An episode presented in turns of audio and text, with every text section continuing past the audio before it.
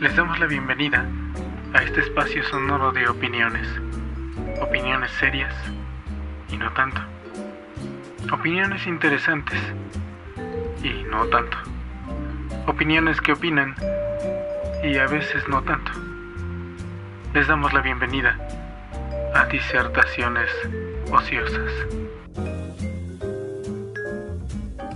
En esta ocasión, en disertaciones ociosas, dichos, con Juan Manuel Vargas, Cassandra, Penélope Rivera y Carlos. Muchos- hay, hay muchos este, dichos así de, de ese tipo que de pronto que de pronto la gente los va perdiendo y ya no hay ningún sentido en lo que en cómo lo dices. Pero a ver, vuelve a repetir para que escuchen. Bueno. ¿Cómo era la, la frase completa? Eh, pri- Primero yo creo que a, a lo que vamos es a que dice Cassandra que, que, que los, los modismos actuales son muy groseros. Y yo lo que le decía es que no es que sean groseros, es que la gente joven no aprende completo todo el contexto del dicho. Ajá. Sí, se queda con una, una parte, un extracto. Exacto. Lo que era un dicho era a- algo de lo que, eh, que se llamaba antes la conseja popular.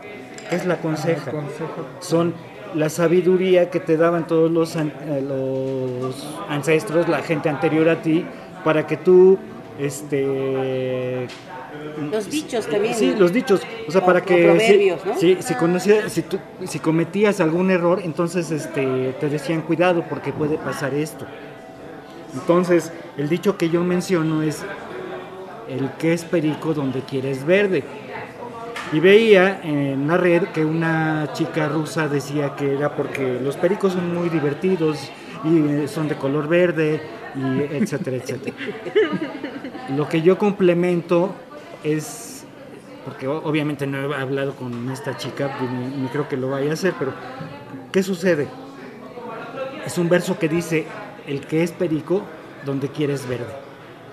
O sea, eso quiere decir que aquel que tiene ciertas cualidades en cualquier lado donde se presente las va a mostrar. El verso se complementa de la siguiente manera. El que es perico donde quieres verde. El que es pendejo donde quiera pierde. Que, que fíjate, si lo dicen completo, es muy claro, pero muy ya nada claro. más se quedó el, El que es la primera. Claro, por- hecho- porque, eh, perdón, eh, el que es perico donde quieres verde, ya es, eh, eh, eh, a la gente que conoce todo el contexto le, le sintetiza toda la idea. Pero la gente que no la, que no la No lo conozco. que no lo conoce, pues simplemente se queda a la mitad. Y yo lo conocí a partir de. Yo de ni que lo un- conocía. De que un equipo. ¿eh? Tú no lo conocías. Yo lo conocí a partir de que un equipo poblano, los Pericos, Ajá. de béisbol, este, lo utilizaban en su. Su eslogan. Ajá, sí, tal cual, pero no, no, no. de- me, me, me he de declarar este, ignorante con respecto a los, a los A los ¿no? dichos, sí. Pero a mí me gustaría que eh, mezclemos un poco como entre los dichos y como nuevas palabras. Y, lo- y los nuevos conceptos que van descubriendo los jóvenes con, con ese Exactamente. tipo de cosas. Por ejemplo, hay cosas que siento que son más como de la edad de Cassandra que antes no había, como eh, el crush, que antes era el platónico. Bueno, ni siquiera teníamos como un nombre para decirle. O sea, crush ahora es Porque- una palabra súper específica, ¿no? Ah. Y, por ejemplo, o befa, que también ya es un anglicismo sintetizado. Pero eso a mí Ya me no suena se algo. usa tanto befa, es como ya... Eso, eso a mí me Sí, suena. dice, es, es muy más mi 2000. compi. Es como compi, de compadre. A ver, eso de Befa yo lo había escuchado en algún lado y tenía algo que ver con, con la pornografía y así como con algo muy... No, no. No. Explica, Yo lo Cassandra, había- qué es befa. Befa es best friends forever. O sea, son mejores amigos por siempre. ah, es como Pero- a- aquel del dude. Del dude, Hey, you dude. hey, dude. Pero befa, o sea, cosas- nada más le aumentas la si es niña y si no, nada más dices es mi, es mi befo cuando es niño. Pero eso ya Ah, no es se utiliza, o sea, se utiliza ya, es mi compi. Es como de compadre, es- o es mi. Sí, mi carnal. Mi Y- y amix. alguien- Mi amix, amix. En vez de amigos se dice amix. es. Sin la O, sin Amigue, la... amigue porque el lenguaje inclusivo ya está todo lo que da. El lenguaje inclusivo, es un tema... Es un tema también para Bueno, hablar hay, bastante. hay- hay una cosa que es muy curiosa y que creo que, que funciona mucho en, en los mexicanos y es ese juego de, de palabras que se va generando y, que- y una palabra se va transformando en, en muchas cosas. Ajá. Toda la explicación que acaba de dar Cassandra este, la, la acaba de definir muy bien, porque a final de cuentas los, los modismos surgen en las familias y después se van exportando hacia otros miembros de la comunidad y se Sí. va haciendo más largo. O también se vuelven como identidades de grupo en el cual empieza un grupo específico a utilizarlo, ¿no? Eh, homie, ¿no? Eh, Ah, también se como- dice bro. Ya es bro. No es bro, sino bro. Como, pero de brother, o sea, es como Ajá. anglicismos que también, como YOLO o... Yo ya no se utiliza, pero. Bueno, sí se utiliza. Lo que pasa es que, bueno, estás en la edad en la que la moda dura un año. Todo cambia. ¿no? Lo que Sin todo embargo, cambia pues es todo. Bueno, generación. puede ser moda para los más chiquitos, no sé, o sea, tal vez los que van, no sé, en sexto año, tal vez sí utilicen el YOLO o el LOL y todas esas cosas. Pero ya como más grandes es como de, no, ya deja de decir estas cosas que no. Arcaísmo. Estos arcaísmos. Pero, eh, pero, eh, pero eso es algo muy curioso porque en los más rucos, o sea, Aquí presente yo. no, yo presente, yo ya soy el abuelito de ustedes cuatro, de ustedes tres. La, la situación es, es muy clara. Antes se trataba de no perder el conocimiento. Ahora, Ah, no es que, no es que, te- no es que ¿no? tenga que ver realmente con un conocimiento, pero, pero era una era una muestra de lo, de lo que la gente había. ¿Qué, qué es lo que, lo que cambia en la actualidad? Y que también cambia completamente a cada momento. Pues la información que se va Claro. manejando. O Dura, sea, dura menos tiempo, o sea, las vigencias, lo que ahorita decías, Ajá. que pasa de moda es que las vigencias se van haciendo cada vez más breves Ajá. porque los, la- las estrategias de comunicación cada vez son más vertiginosas, más Exacto. rápidas y más efímeras. No, no son tan contundentes ni tan prolongadas como en otras décadas en las que ciertas identidades de grupo que utilizaban a lo mejor alguna palabra para autodenominarse o para denominar algo, no. Pero ahora, por ejemplo, hay definiciones que me gustan mucho. Hay unas que se siguen usando como el caldito, ¿no? O sea, es mi caldo o el faje, que son como de, que siguen siendo de uso cotidiano y, y común, Que, que van a seguir ahí. por- por- bueno, que van a continuar, pero hay otras como, Ajá. Se como van a el, el se van a perpetuar porque además tiene que ver con cuestiones muy, muy visuales. O sea, Ahora se dice ligue. no, eso se ha dicho hace unos 30 años. Sí, yo creo que el ligue Sí, es como... es- es- eso, eso no es tan nuevo. Sí, por ejemplo, hubo un tiempo, yo recuerdo que era como eh, affair, ¿no? Que es un anglicismo también adoptado, es como, ay, me eché un affair. Pero era como muy breve también, en un pequeño grupo como de... Porque en cierta medida eso es en Estados Unidos, pues es el ligue, Ajá. ¿no? O, este... Más bien la aventurilla, ¿no? Una Aventurilla. aventurilla. más, más que aventurilla en mis tiempos, el, el affair era, un, era ese... eh, eh, mm, Flicteo, ¿no? es el, el flirt, el, el- el juego de, vis- de, de- de vista, ¿no? El que nos estamos conociendo, ya nos cachondeamos de lejos, ¿no? Ese era, ese era el affair. Porque ya llegar a algo más era ya el ligue, precisamente. Todo era como que mm, paso a paso, paso a paso, entonces... Ah, Ahorita me acordé de algo que mis alumnas de pintura eran dos pequeñas de, de primero y entonces estaban quejando de una compañerita suya que para todo decía perra. Cállate, perra. Ustedes no van a jugar, perras. No sé qué, perras. Entonces creo que decía tres palabras y un perra. Como en algún momento fue güey, ¿no?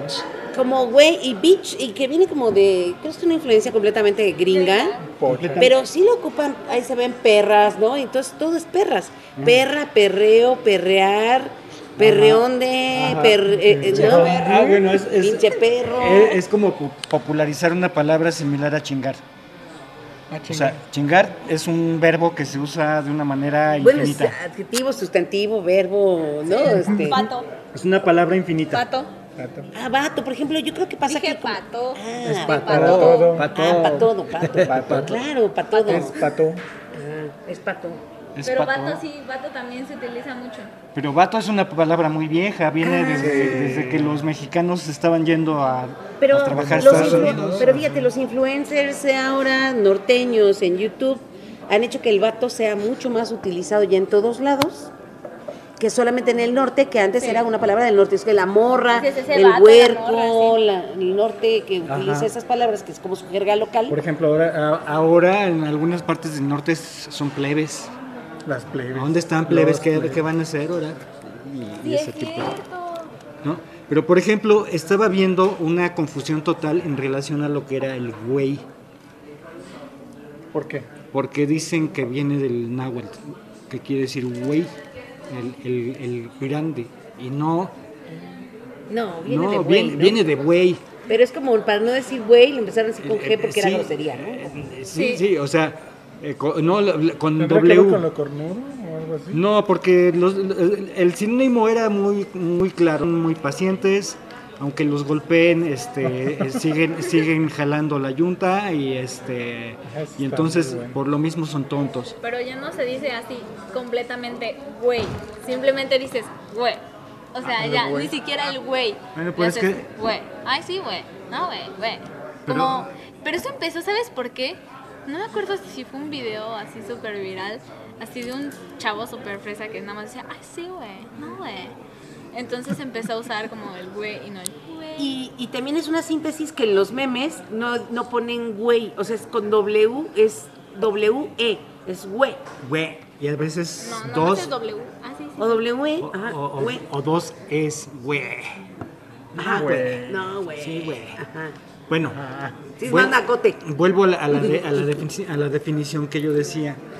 Por la paciencia de, de los, de los bueyes, y como los bueyes eh, supo- se suponía que eran toros viejos o castrados, pues siempre tenía que ver una, una situación este, De pendejera. ne- netamente de, de sobajar al, al, al- Al al macho inferior. Porque siempre, eh, eso del macho alfa tiene como 20 años que se empezó a usar, pero siempre el- la relación de, de- de quién es el mejor, el mejor macho siempre ha sido ahí, El toro. el toro, El el, el cabrón com- el también, completo, ¿no? ¿sí? el cabrón. Bueno, el cabrón aquí, ¿eh? Porque yo estaba dando clase en Venezuela y de repente acá podemos decir plasta y en artes plásticas y es un empastado y lo entienden, pero allá plasta es caca. Es un mojón.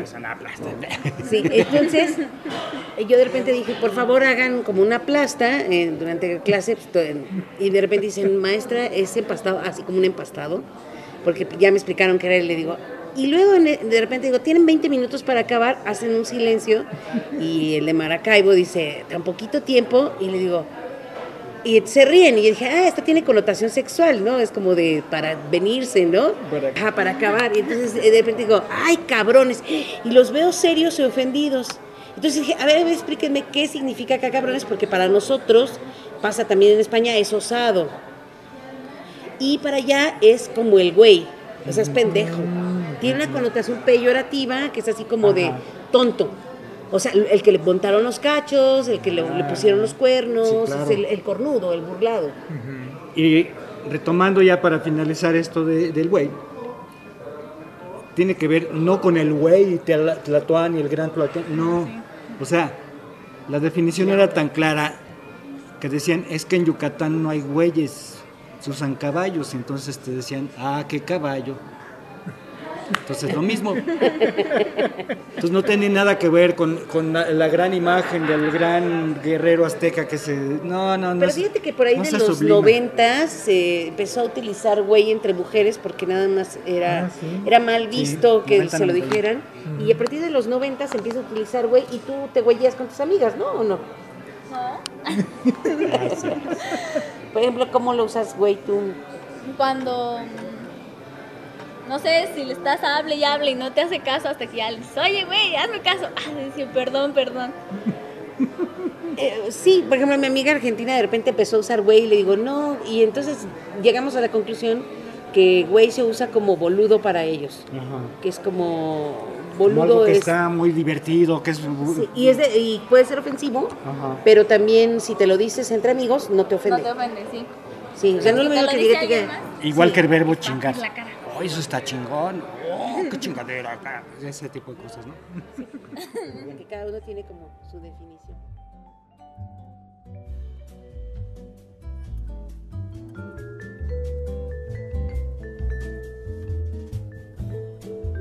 Esperamos haya sido de tu agrado.